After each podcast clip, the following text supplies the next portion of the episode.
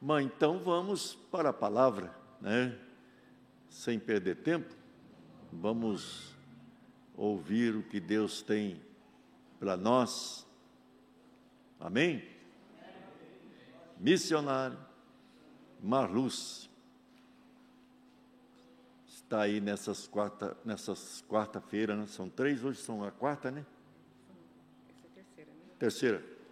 Vamos ouvir, irmãos, o que Deus tem para nós. Amém, a paz do Senhor, amados. É, eu gostaria que você já abrisse a palavra de Deus. Como diz o pastor Antemo, né? Sem perder tempo, já vamos abrindo a palavra e pensando então no serviço real. Hoje a nossa reflexão será no serviço real, a comunhão é mais importante. Esse vai ser o nosso tema. Nós vamos refletir sobre a comunhão, que ela sim é a mais importante. É, então, abra sua Bíblia em João, capítulo 6.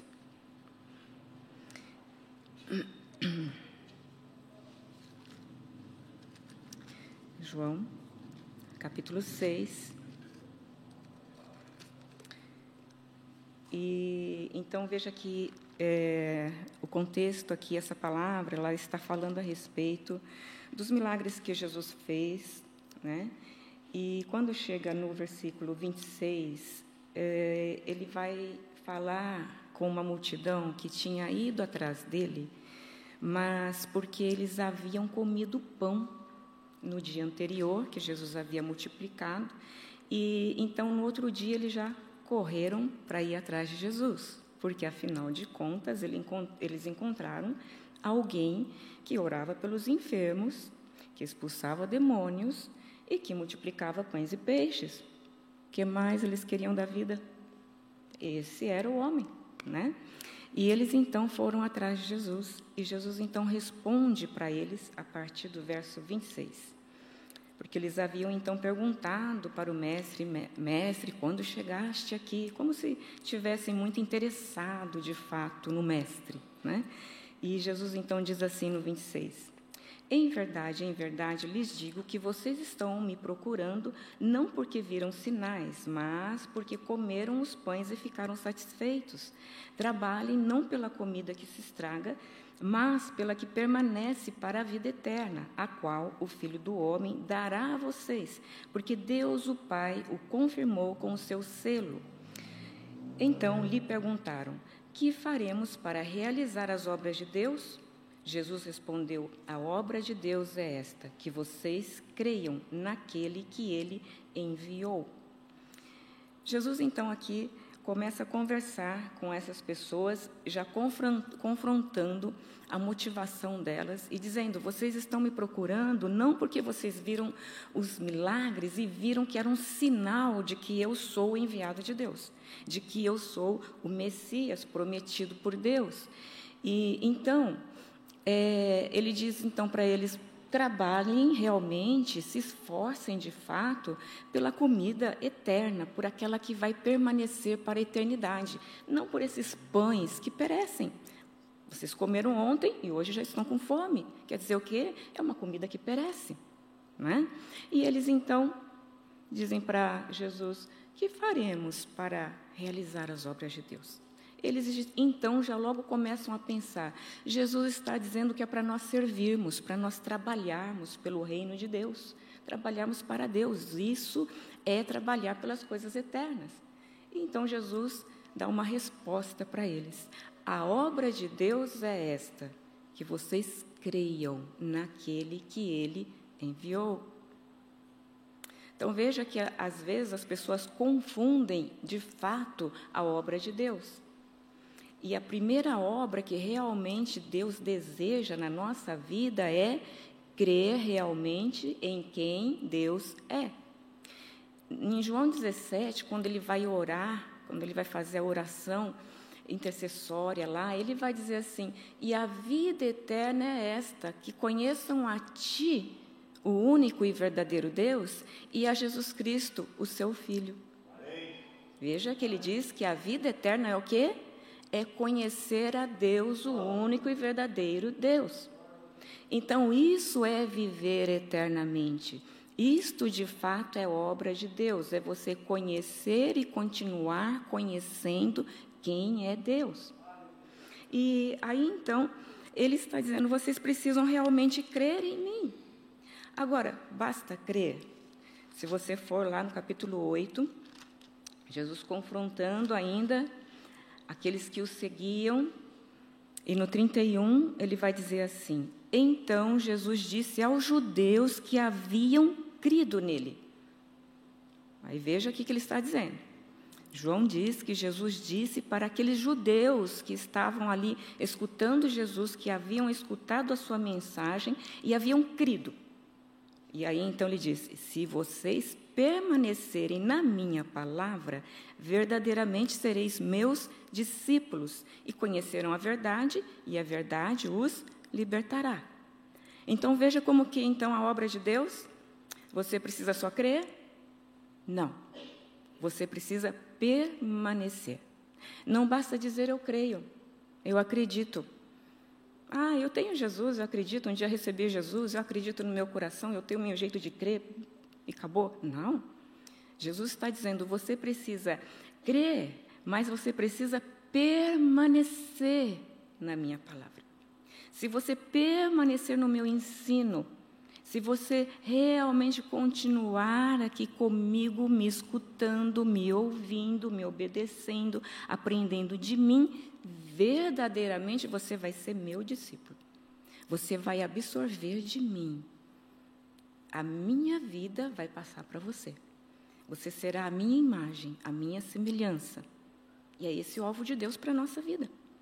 Que sejamos como o segundo Adão, o homem perfeito, Jesus Cristo. Porque humanamente nós somos o quê?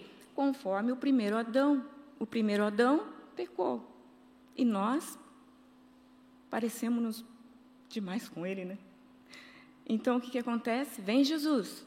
E agora Deus quer que eu e você sejamos cada dia mais parecidos com o segundo Adão. Essa é a nova criação. E aí então, ele fala isso aqui, que você precisa, agora que você já creu, você precisa permanecer. E ele fala: conforme você permanecer, você vai ser meu discípulo. E quem é meu discípulo? Ele anda comigo e ele faz as coisas que realmente eu ensino, e com isso ele vai conhecendo o que é verdade. Ele vai experimentar na vida dele de fato a verdade. E conhecendo a verdade, então você será livre. Aí agora você não só não faz algumas coisas erradas que você fazia antes, mas agora você está livre daquilo. Então é a salvação operando no nosso presente, que é nos livrando do poder do pecado. Porque o pecado, ele ainda habita em nós, ele ainda está em nós. Só no futuro nós estaremos com o corpo glorificado e então lá livres da presença do pecado. O pecado não estará conosco. Porém, enquanto estamos aqui, nós estamos sujeitos ao pecado. Então veja que a salvação no nosso presente é isso. É Deus trabalhando em nossa vida e então nós vamos sendo cada dia mais libertos do poder do pecado livres da presença do pecado na nossa vida, na nossa prática de vida, não tendo mais prazer naquele pecado. Aquele pecado que você antes praticava e de repente você já não pratica mais porque você diz: Não, eu sou crente, crente não faz isso, então não vou fazer. Eu não faço porque eu não posso, eu não faço porque eu não devo. Mas mais para frente, como você experimentou essa verdade na sua vida, você já não faz simplesmente porque não pode, você não faz porque não quer. Você não faz porque não tem prazer naquilo. Você olha para aquilo e tem repulsa daquele pecado. Por quê? Porque você conheceu a verdade e a verdade te libertou. Então veja que tudo isso é um processo que vai indo na nossa vida e por isso nós vamos é, correndo a nossa carreira, vivendo isso dia após dia. E então veja que isso então depende da nossa escolha, não é? Estávamos falando, José estava falando conosco agora, antes de começar o culto, ele comentando a respeito disso, da escolha, da nossa escolha. Depende de como vamos escolher, para nós realmente darmos prosseguimento nesta obra de Deus na nossa vida. Porque se não damos prosseguimento, nós ficamos como crianças que não crescem, que ficam infantis a vida toda. Você sabe que hoje em dia se encontra muitos adultos por aí, gente grande, né? Porém, crianças não amadureceram. É, é natural hoje. Antigamente, um, um jovem de 20 anos, ele era muito maduro, porque ele teve uma criação que o fez amadurecer. Hoje em dia, as crianças e jovens são tão protegidos pelos pais que o que acontece? 30 anos, tem gente que ainda não amadureceu. Continua adolescente, totalmente dependente de pai e de mãe, sem saber o que quer para a vida, agindo como adolescentes. Não cresceram, não amadureceram de fato. Na vida espiritual, a mesma coisa. Então, muitos estão dentro da religião, dentro da organização, dentro da igreja, fazem muitas coisas, trabalham, fazem uma coisa e outra, têm cargos, funções, isso e aquilo, e às vezes até dons espirituais, como era o caso dos irmãos lá da igreja de Corinto, que tinham dons espirituais, mas Paulo dizia: vocês ainda sois carnais, tendo dons espirituais sendo usados por Deus, mas, poxa vida, parece incoerente, mas não é. Porque uma coisa é você servir, você fazer, você estar envolvido em atividades, e outra coisa é você ter maturidade espiritual, que vai ser uma escolha de cada um. E aí cada um tem que se empenhar. Por isso, então, esse tema, serviço real. O serviço que de fato é real ele tem que começar e continuar sempre, primeiro dentro de você.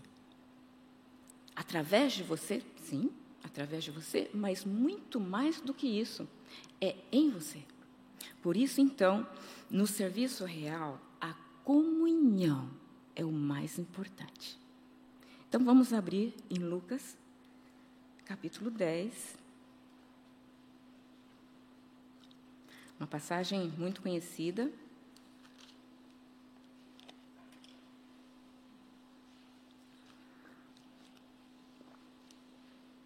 muito conhecida de todos nós. Vamos ler só porque, de repente, alguém ainda muito novo na fé não teve oportunidade de ouvir esse, essa história. Vamos ler Lucas 10, a partir do 38 até o 42. Diz assim: Quando eles seguiam viagem, Jesus entrou numa aldeia e certa mulher chamada Marta hospedou na sua casa. Marta tinha uma irmã chamada Maria, que, assentada aos pés do Senhor, ouvia o seu ensino. Marta agitava-se de um lado para o outro, ocupada em muitos serviços. Então, aproximou-se de Jesus e disse: O Senhor não se importa com o fato de minha irmã ter deixado que eu fique sozinha para servir? Diga-lhe que venha me ajudar. Mas o Senhor respondeu: Marta, Marta, você anda inquieta e preocupada com muitas coisas, mas apenas uma é necessária. Maria escolheu a boa parte, e esta não lhe será tirada. Uma história muito conhecida, muito emblemática, que fala muito ao coração de todas as pessoas que querem servir ao Senhor, que conhecem a Jesus, não importa em qual grau, na vida ele está, a pessoa é sempre tocada por essa palavra. Porque Marta, ela é aquela dona da casa, ela é hospitaleira, ela quer servir, ela é muito ativa, ela é servidora. É natural de quem conhece a Jesus querer servir. Quem conhece Jesus de verdade vai querer servir. É verdade que você conheceu Jesus, nasceu de novo, então você vai querer servir. Agora, se não é verdade, se é apenas uma religião que você abraçou, então para você não é tão interessante servir. E por isso você pode até se acomodar. Então veja que o desejo de servir é natural. Por quê? Porque o nosso mestre, ele veio para servir e não para ser servido. Então é natural na nossa vida. E Marta, então, ela está aqui como discípula de Jesus, servidora. Sim, servidora. Uma mulher realmente disposta, graças a Deus por essa mulher. Porém, ela não estava discernindo aquele momento. A Maria, que era irmã dela, era discípula de Jesus também, discerniu o momento. Verificou que na casa delas quem estava ninguém menos do que o mestre dos mestres. Oportunidade maravilhosa para que ela, como mulher, pudesse se assentar aos pés do mestre e ouvi-lo. A mulher não tinha toda a oportunidade que tem hoje, que nós temos hoje, naquela época não tinha. E então ela aproveitou a oportunidade. Está dentro da nossa casa. Eu vou aproveitar a oportunidade e vou me assentar e vou ouvir os seus ensinos. Maria discerniu isso. Mas eu creio que Maria discerniu mais coisas. Ela pensou assim: olha, o mestre está aqui e realmente é, ele precisa se alimentar, todos nós precisamos, mas será que para Jesus é tão importante ter um banquete no dia de hoje? A comida que perece para Jesus, será que é tão importante assim? Para Jesus não era. Para Jesus, a comida mais deliciosa da terra, o melhor banquete da terra, não se comparava com uma outra comida que ele disse em João 4 aos seus discípulos: Uma comida tenho para comer que vocês não conhecem. Qual era a comida? Ele diz: Fazer a vontade do meu Pai. Essa era a comida que Jesus queria, que ele amava. Meu marido é apaixonado por lasanha. Agora imagine se fosse Jesus, Jesus fosse perguntado, ele não iria dizer algo desse tipo, né? Que nós temos, né? Um gosta de uma coisa, outro gosta de outra, natural. Jesus, ele não se importava com isso. Ele tinha um pensamento completamente diferente. Não é errado você ter preferências de alimentos, isso não. Cada um tem as suas preferências, não tem problema nenhum. Agora, a Maria, naquele momento, ela discerniu que a comida da terra não era o mais importante. Agora a Marta estava preocupada. Não, eu vou fazer um pão, não, eu vou fazer um cordeiro. Um cordeiro assado, com molho de ervas, quem sabe? Ah, só isso? Não. Também, quem sabe, um peixe. Vamos fazer um peixe ao molho e tantas outras coisas. Ah, e a sobremesa? A sobremesa também. Tantas outras coisas. Ela estava distraída com outras coisas. E aí então, a Maria, ela olhou e pensou: para Jesus o importante não é comida. Quem sabe ela se lembrou do Sermão do Monte, quando Jesus disse: Por que vocês andam ansiosos pelo que a vez de comer ou vestir? Não é a vida mais importante do que o alimento? Ei, o mais importante é você ter a vida de Deus. O mais importante é você levantar de manhã e dizer: Eu tenho Jesus na minha vida. Eu tenho a verdadeira vida. Eu tenho tudo. Não importa se a minha, comi minha comida não é aquela que eu gostaria, não importa se ela não está sobrando. Quem sabe está até faltando, porém, não me falta o principal: o alimento dos céus. Jesus, ele sabia nos ensinar a dar valor correto para as coisas. Então, por isso, ele ensinou: a vida é mais importante do que o alimento. E Maria deve ter se lembrado. Ela pode ter se lembrado. Falando, Quem sabe ela também não se lembrou da multiplicação dos pães?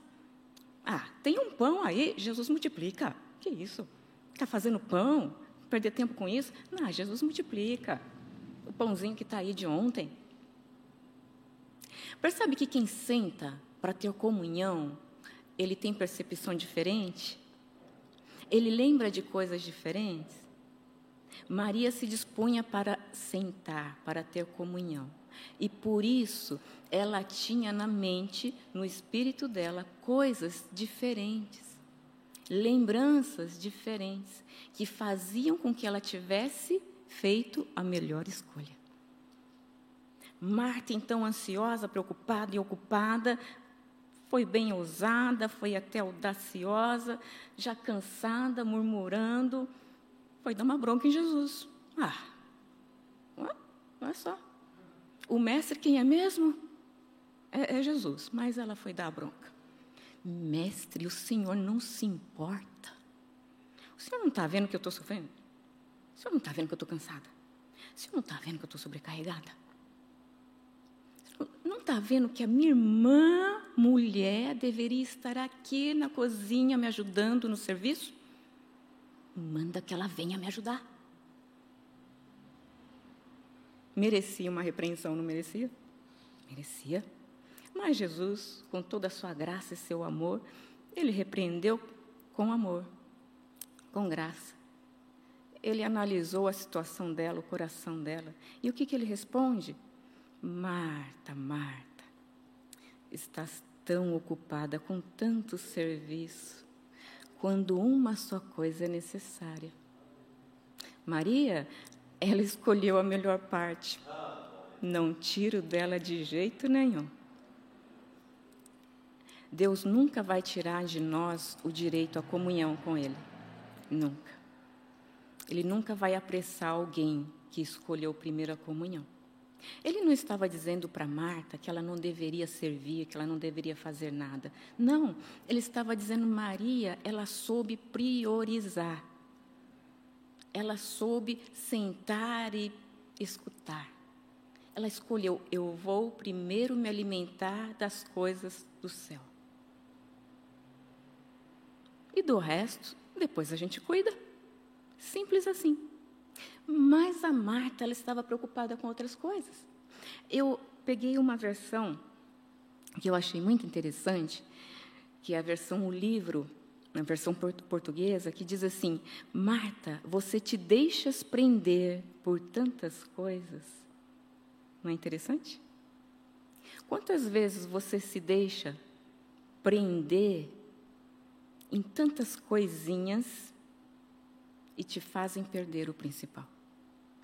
Uma outra versão diz assim, a versão transformadora diz assim: você anda preocupada e inquieta com todos esses detalhes. Detalhe fala muito para nós nos dias de hoje. Porque nos dias de hoje tem tanto detalhe, não é? Quando alguém pensa em se casar, meu Deus, o que era há mais de 30 anos atrás, há 30 anos atrás, quando eu me casei, era muito mais simples um casamento. Nos dias de hoje, os detalhes, a riqueza dos detalhes na decoração é uma coisa assim do outro mundo. É um desespero tão grande para se fazer o casamento, a festa. Mas o que é mais importante mesmo? É o relacionamento. É o casamento mesmo. É o real, é o dia a dia. Mas os dois ali, muitas vezes, trabalham, trabalham, trabalham, porque tem que conquistar muito dinheiro para pagar a tal festa. E nesse tempo que poderiam se dedicar para se conhecer melhor, para se edificar e depois então se casar e ter um casamento melhor estruturado, não fazem isso perdem esse tempo, porque estão ocupados demais com os detalhes. E com isso, os casamentos, então, só Jesus na causa. Porque a preocupação agora é com a riqueza de detalhes das coisas da terra. Aí, então, a casa é o mais importante e a família, depois a gente pensa. E assim vai indo. Essa é a nossa realidade dos dias de hoje.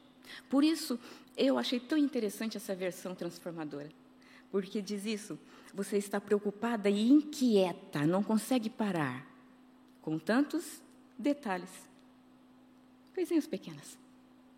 E aí, olha só, A Marta, então, ela está ocupada, ela está com essa, essa vida né, tão cheia de coisas, e Jesus diz para ela que ela precisa, então, em outras palavras, se acalmar. Eu gosto de uma versão, é, da versão contemporânea, que diz assim: você anda também, você anda muito distraída com muitos serviços. Distração é uma outra palavra que fala muito para a nossa realidade dos dias de hoje.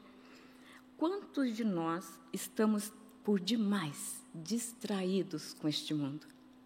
A nossa mente está fervilhando com este mundo, distraída, com tantas coisas, que nós não temos tempo, de fato, para Deus porque a nossa mente está muito ocupada, cheia de tantas coisas que ela está distraída.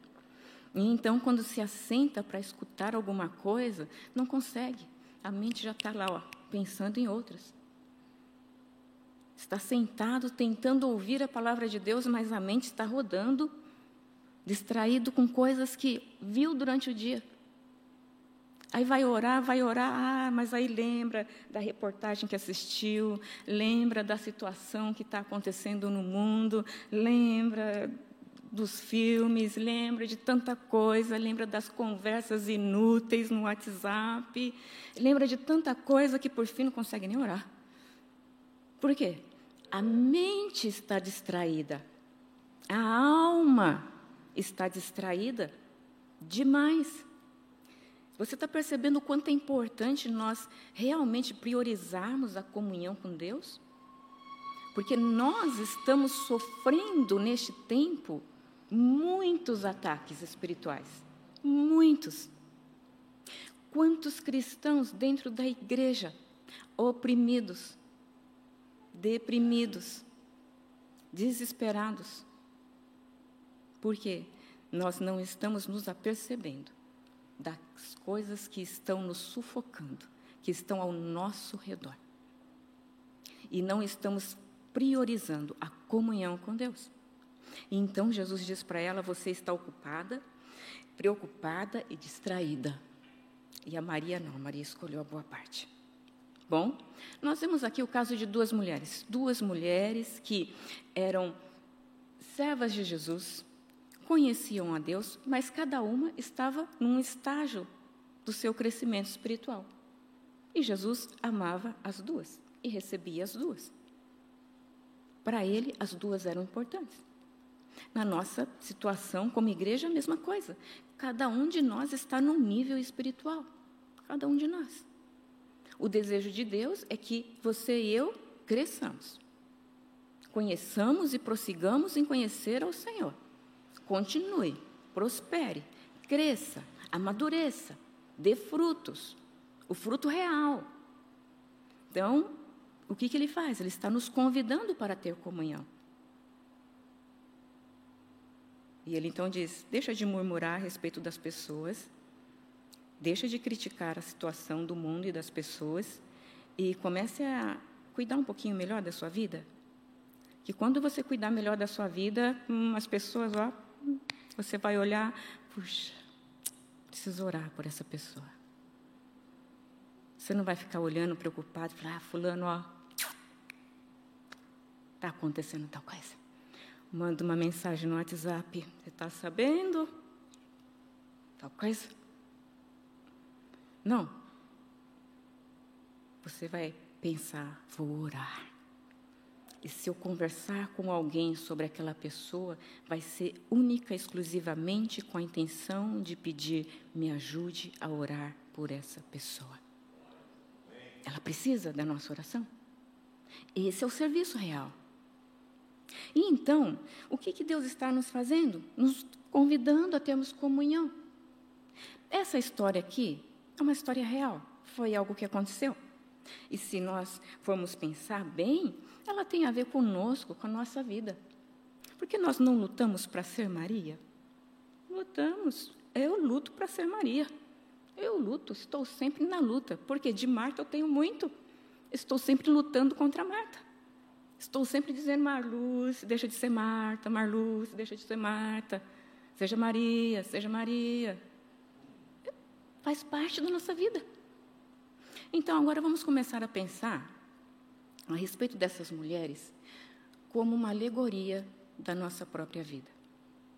Sabe quando Paulo, lá em Gálatas, no capítulo 4, ele usou a situação de Agar e de Sara como alegoria, como uma ilustração, para falar que Sara, que era livre, ela gerou um filho livre, que era Isaac, o filho da promessa, e Agar, que era escrava, gerou um filho, Ismael, que era escravo, e o filho da escrava perseguia o filho da livre. Para dizer para os Gálatas: olha, Gálatas, hum, os judaizantes, na verdade, eles são filhos da lei, eles são filhos da escrava, eles estão em escravidão. E por isso eles perseguem os filhos da livre, da Jerusalém do alto, que somos nós que cremos em Jesus Cristo. Paulo usou, usou aquelas duas mulheres para fazer uma alegoria, para fazer uma comparação, uma ilustração, para que eles pudessem entender. Então vamos pensar desse jeito. Vamos ilustrar isso aqui para nós como se fosse a nossa própria vida. Pensa na Marta, então, como se a Marta fosse a sua alma. Por quê? A Bíblia diz aqui: ela era a dona da casa, ela que tomava as decisões, ela que fazia as escolhas. E, na verdade, a tua alma é ela que tem poder de escolhas. É a tua alma que escolhe. Agora, Maria, a Maria era mais contemplativa, de adoração. Então, vamos pensar nela como o nosso espírito, o nosso espírito que renasceu. Quando nós cremos em Jesus Cristo, reconhecemos que estávamos separados de Deus por causa do nosso pecado, e então é, acreditamos que Jesus ele morreu no nosso lugar pelo nosso pecado, para nos dar uma nova vida, para nos salvar. Então nós recebemos Jesus e o nosso espírito que anteriormente estava morto por causa do pecado, ele reviveu. Ele está vivo. E o espírito então, ele tem desejo de Deus. E o salmista, no Salmo 27, ele vai dizer assim: Ao meu coração me ocorre, busque a minha face. E eu então respondo: Senhor, a tua face buscarei. O que, que é isso? É o Espírito dentro de nós, clamando e dizendo: busque a Deus. Busque a Deus, porque é a comunhão que você mais precisa. E então, lá dentro, o seu espírito está dizendo: a minha disposição é para buscar a Deus. Vamos buscar a Deus. Mas quem decide é a alma. Quem decide é a sua mente. É você que precisa decidir. E a sua mente, a sua alma, ela precisa de renovação. Ela precisa de transformação. Não é assim que a palavra de Deus nos diz? Que a nossa alma precisa ser renovada, precisa ser transformada, a nossa mente. Transformai-vos pela renovação da vossa mente do vosso entendimento. Isso é o que? Alma. É a nossa alma. Dizendo de uma maneira bem simples, alma é o que? Minha mente, meus pensamentos, meus sonhos, meus desejos, minha vontade, minha alma. É a parte que me faz comunicar-me com este mundo, que capacita esse corpo físico a se comunicar com este mundo. Enquanto que o espírito, que está aqui dentro de mim também, ele é a parte que quer se comunicar com Deus. É através do espírito que nós nos comunicamos com Deus. Agora, o nosso corpo, nós sabemos, estamos aqui, é uma casa, vai morrer um dia, se Jesus não voltar antes, para sermos arrebatados, não é? Mas se morrermos e Jesus, então, quando ele voltar, o que vai acontecer com esse corpo? Ele vai ressuscitar. Se estivermos vivos, o nosso corpo vai subir sendo transformado. Seremos glorificados, vamos receber um corpo totalmente novo. E vamos então estar com Deus, com Jesus, no lugar que Ele tem preparado para nós. E então lá o pecado não estará mais presente, Maravilha, completou-se a nossa salvação. Então a nossa salvação, ela vai se completar nesse tempo, naquele dia. Mas enquanto isso nós estamos aqui com a nossa alma.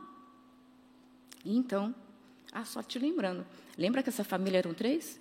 Lázaro, Marta e Maria, né? Quem foi que morreu mesmo? Foi Lázaro, né? Então o corpo. Lázaro morreu e ressuscitou. Jesus foi e ressuscitou Lázaro ao quarto dia, né? Então, veja só, pensando dessa forma, como uma alegoria, vamos lembrar é, que é, então, um, um texto que realmente é uma narrativa, mas nós vamos alegorizar para nós pensarmos a nossa vida, na nossa alma. Então essa alma, ela precisa de renovo e o Salmo 19, ele vai dizer que a lei do Senhor é perfeita e refrigera a alma. Revigora a alma. A palavra de Deus, ela tem esse poder de renovar, de refrigerar a nossa alma, que é a nossa mente. Quando nós estamos sobrecarregados, nós então vamos ali é, ler a palavra de Deus e aquilo é tão maravilhoso para nós, não é? Tão gostoso, renova, dá um ânimo para nós, porque é a palavra de Deus que tem esse poder. Agora veja que em Jeremias 2,13, tem uma passagem que Jeremias, ele falando para o povo de Israel, ele fala a respeito de que o povo de Israel deixou de buscar o Senhor, quando passou então a buscar ajuda política com os vizinhos,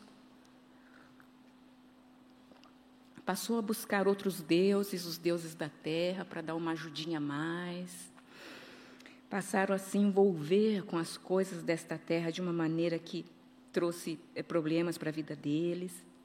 No verso 13, então, vai dizer assim: Porque o meu povo cometeu dois males. Abandonaram a mim a fonte de água viva e cavaram cisternas, cisternas rachadas, que não retêm as águas. Então veja que ele está dizendo: o meu povo, o povo de Israel, é, o meu povo me abandonou, me deixou de lado. Eles me servem entre aspas e em vez de vir buscar a água em mim, a fonte de água viva, buscar comunhão comigo, buscar força, buscar direção, buscar renovação em mim, eles não fizeram isso. Não vieram buscar ajuda em mim, socorro em mim, foram buscar outros deuses. E aí então Deus compara a vida dele como um poço de água viva. Nunca falta água naquele poço, nunca tem seca para aquele poço, porque ele é o poço de água viva. Assim é Deus para nós. Agora, ir ao poço, naquele tempo, ir ao poço era um pouco complicado. Você precisava de dispor de um tempo, de algumas horas talvez uma disposição, teria que enfrentar alguns problemas, algumas dificuldades, ir até o local, chega lá, joga lá o balde, puxa o balde, é esforço, é tempo, né? Tinha que se esforçar. Mas eles tiveram uma ideia. Ah, ao invés de fazer tudo isso, que dá tanto trabalho, vamos fazer uma cisterna aqui do lado de casa? Vamos fazer um poço aqui do lado de casa, né, uma cisterna. Aí, quando chove, vem a chuva, então enche essa cisterna. Precisou de água, vai aqui, tira a água. Não precisa gastar muito tempo, não precisa se empenhar demais, muito esforço, tudo tranquilo. Pensamento humano. Eles acharam que eles podiam resolver a vida deles, andar de acordo com o próprio entendimento. Assim é a minha alma e a tua alma. Se deixarmos por ela, ela vai tomar as decisões. Ela fala: ah, não, pode deixar. Esse problema, vamos resolver. Assim, assim, assim. É assim que resolvemos. Aí depois dá um problema lá na frente. Puxa, o que, que eu fiz de errado? que foi mesmo? Não buscou a orientação de Deus. Ah, mas eu até orei. Orou, mas não parou para escutar Deus. O que, que é isso? Falta de comunhão. Falta de comunhão com o Senhor. Ter comunhão com Deus dá um certo trabalho para a nossa alma. Por quê? Precisamos dedicar tempo. Não é tão simples assim. Ah, eu tenho comunhão com Deus enquanto eu estou trabalhando e dirigindo.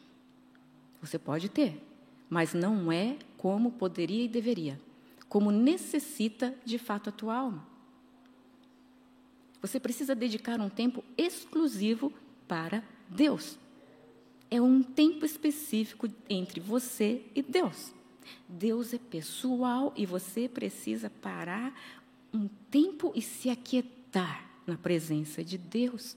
Como diz o salmista, aquietai-vos e saber que eu sou Deus. Aquiete-se. Desligue tudo. Faça como Jesus ensinou. Como você vai orar? Entra no teu quarto, fecha a tua porta e vai orar. No secreto. Vai lá, deixa todo mundo do lado de fora, não vai entrar e orar em dois, três, não. A oração que Deus está nos pedindo ali é o quê? Pessoal. Fecha o teu quarto. Fica só eu e você ali e vamos conversar. Vamos ter um momento de comunhão. Como é que você conhece alguém? Dedicando tempo. Tempo para ficar sentado só do lado da pessoa? Não. Conversando. Não é assim? Conversando. Agora, se a gente não conversa, você pode dizer que conhece? Não. Você conhece mais ou menos. Mas conhecer verdadeiramente, verdadeiramente alguém necessita tempo de qualidade conversando com alguém, conversando com aquela pessoa. E aí então, Jesus está dizendo: entra no teu quarto, fecha a porta e conversa com o teu pai, que te vê no secreto.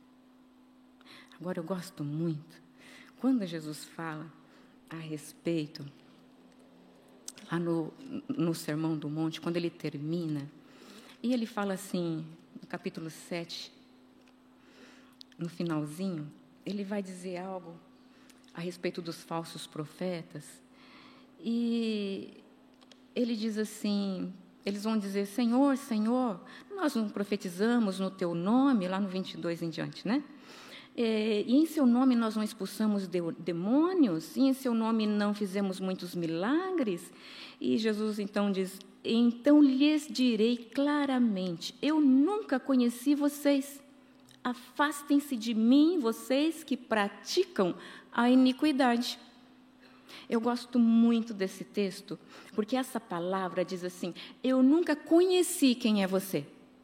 Jesus vai dizer naquele dia: Eu não sei quem é você.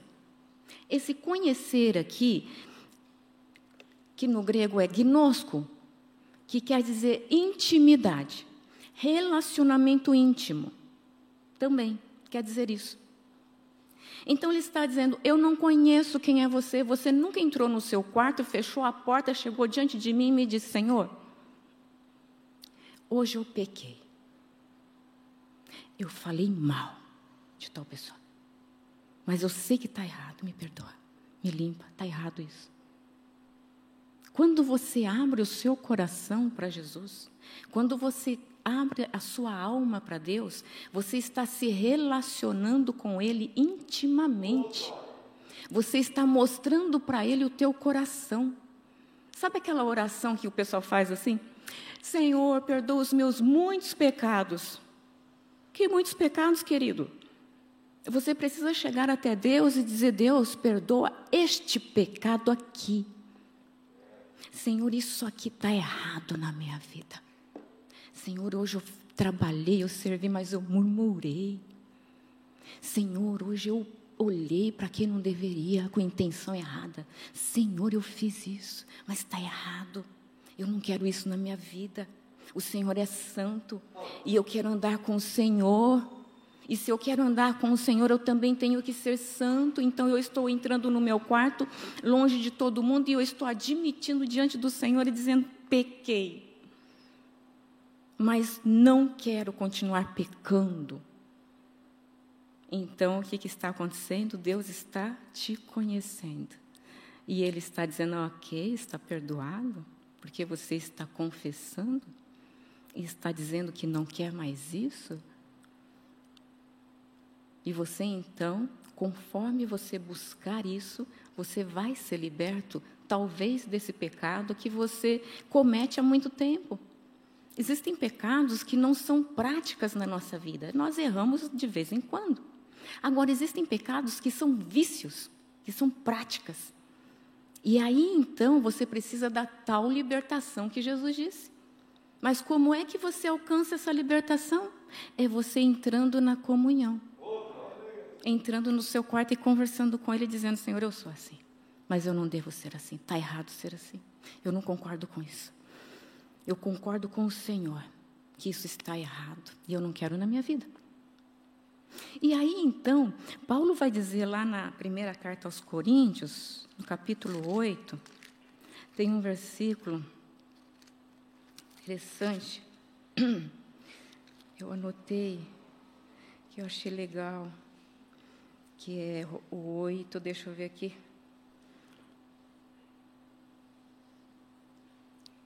Capítulo 8, 3, verso 3. É que eu estou com Bíblia, uma Bíblia nova aqui. não consigo ainda assimilar onde estão os versículos. É o 3. Ele diz assim: Mas, se alguém ama a Deus, esse é conhecido por ele. Olha o que Paulo está dizendo. Se você ama Deus de fato, você se deixa conhecer por Deus. Ama mesmo? Então vai até a presença de Deus e vai dizer: Eu não concordo com esse pecado na minha vida. É bobeira, é pequenininho. Ai, tem, ó, fulano peca muito mais do que eu, Senhor. Não, você não vai fazer isso. Você vai olhar para você. Você vai pensar: importante sou eu. Os outros, problema deles. Cada um vai dar conta de si. Agora eu estou cuidando da minha vida e cuidando da minha vida eu me achego diante de Deus e Deus eu estou aqui. Está errado isso. Eu quero então limpeza na minha vida. Isso é ter comunhão com Deus. Não adianta você pensar que comunhão com Deus é simplesmente porque ah, eu não minto mais, eu não roubo mais, eu procuro servir, eu faço muitas atividades na igreja. e eu, Então, não, isso não é comunhão com Deus, irmãos. Isso não é. Isso é uma parte da sua vida com Deus. Mas a comunhão, ela começa lá no teu quarto, entre você e Deus. Que aí você não vai ter que orar e quando orar dizer, Deus, perdoa os meus muitos pecados. Não, não. Você vai poder orar e conversar com Deus e pedir claramente, porque o seu pecado, um por um, você confessa. Você não faz uma sacola de pecado e depois chega para Deus e fala, ó oh, Deus, perdoa aí. Não. Assim você nunca será liberto, nunca será realmente curado por Deus. Mas quando você confessa um por um, lutando contra cada um deles, Deus vai te libertar. Você vai deixar de praticar aquele pecado. Então veja como é importante. Aí então, veja no, cap... no Salmo 131, um outro texto muito interessante que fala a respeito da nossa alma. Salmo 131.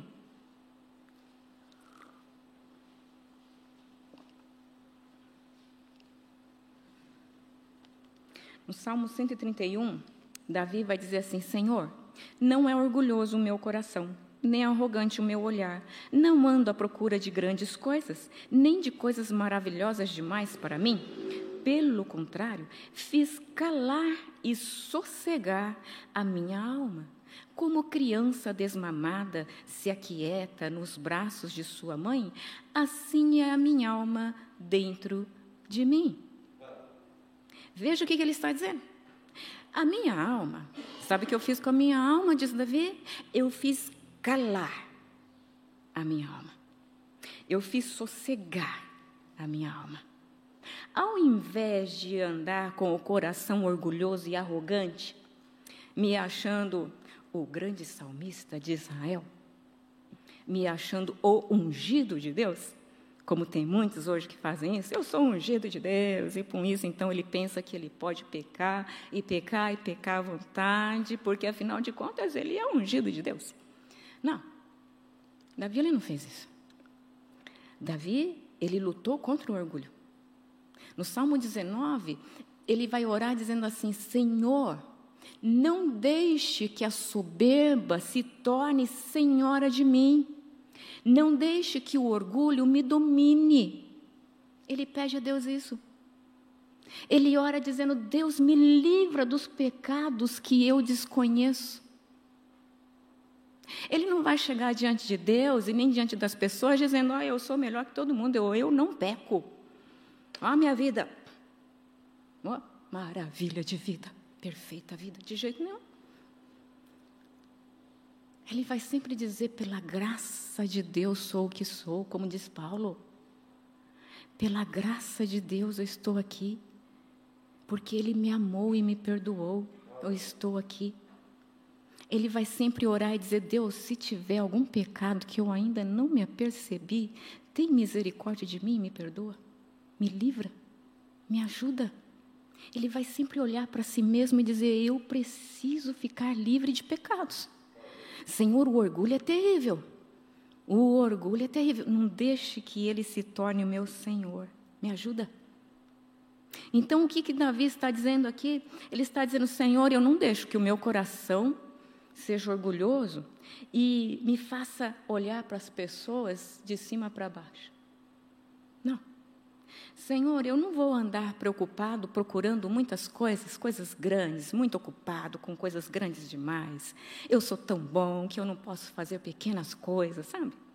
Aquele pensamento carnal. Ah, fazer isso? Isso não é para mim. Afinal de contas, eu sou o tal. Deixa isso para os menores. Sabe? Não.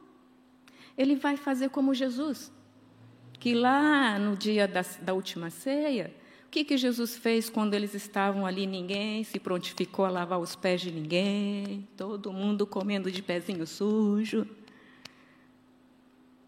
E Jesus então tira a túnica, amarra uma toalha, como se fosse o escravo mais baixo da casa, e começa a lavar os pezinhos de todo mundo ali, né, bonitinha.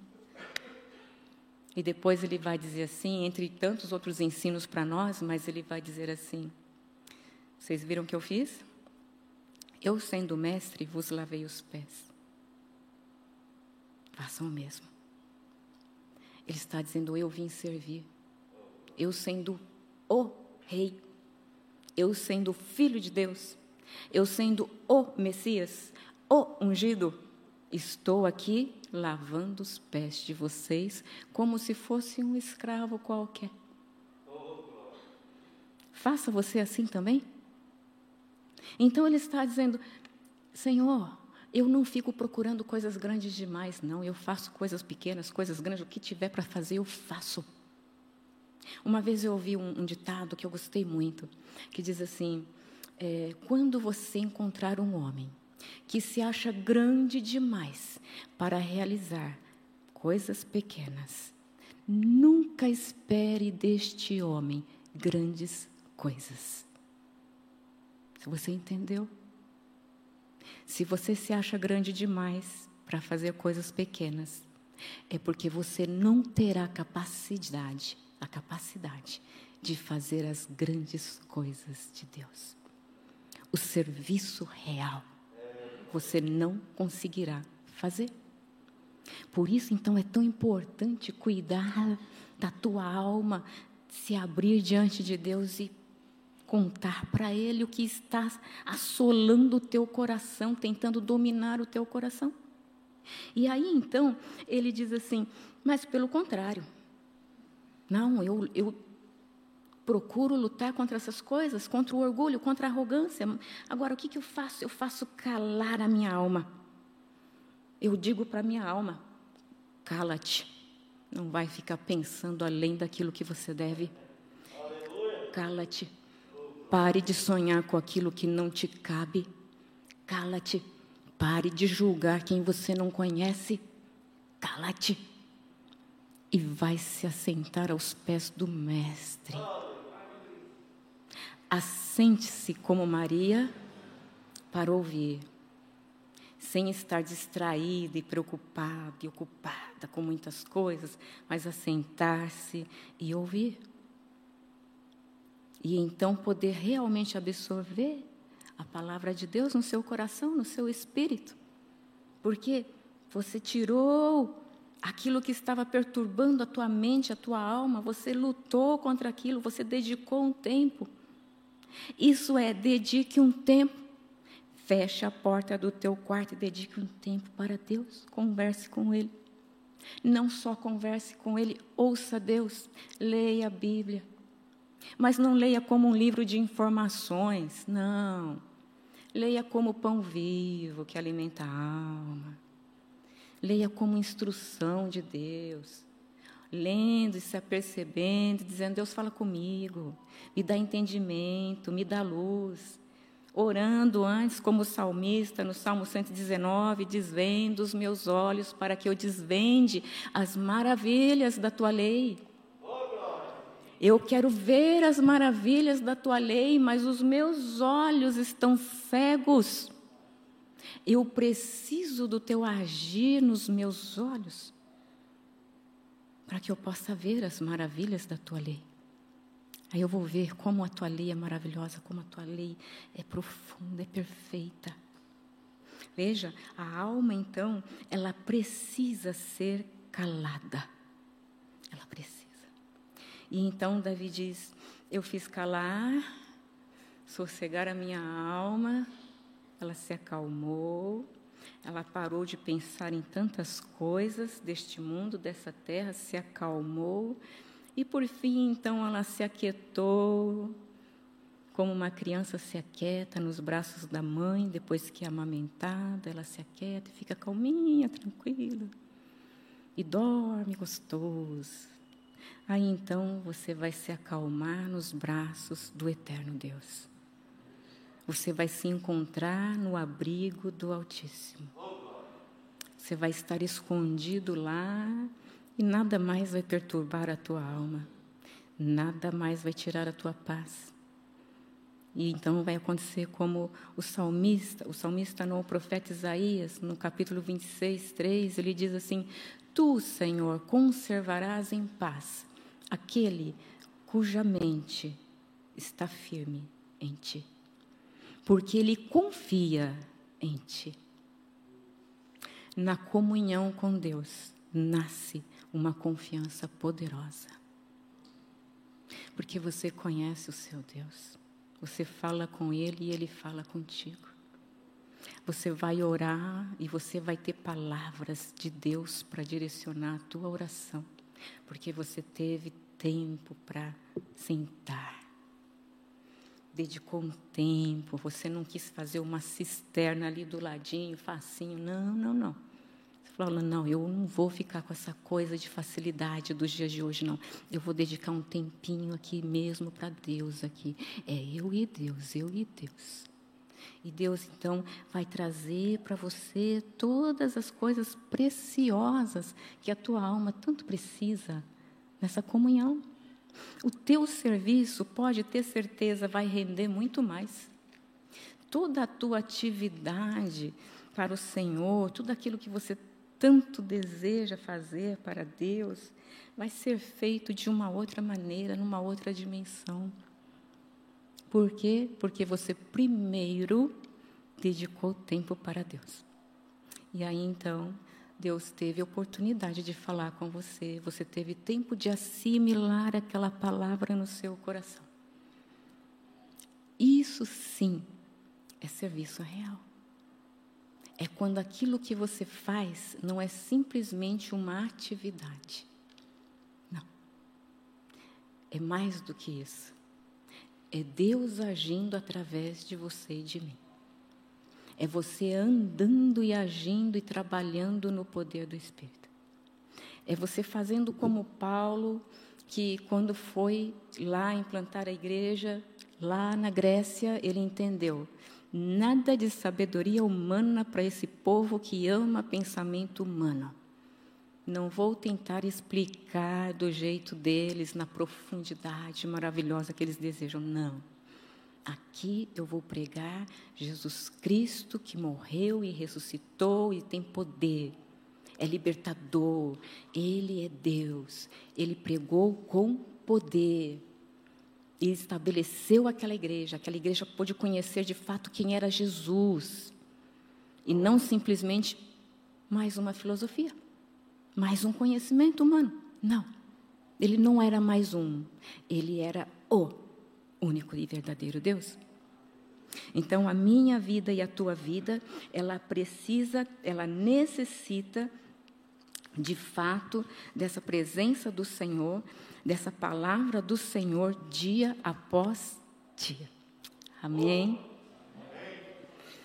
Vamos orar.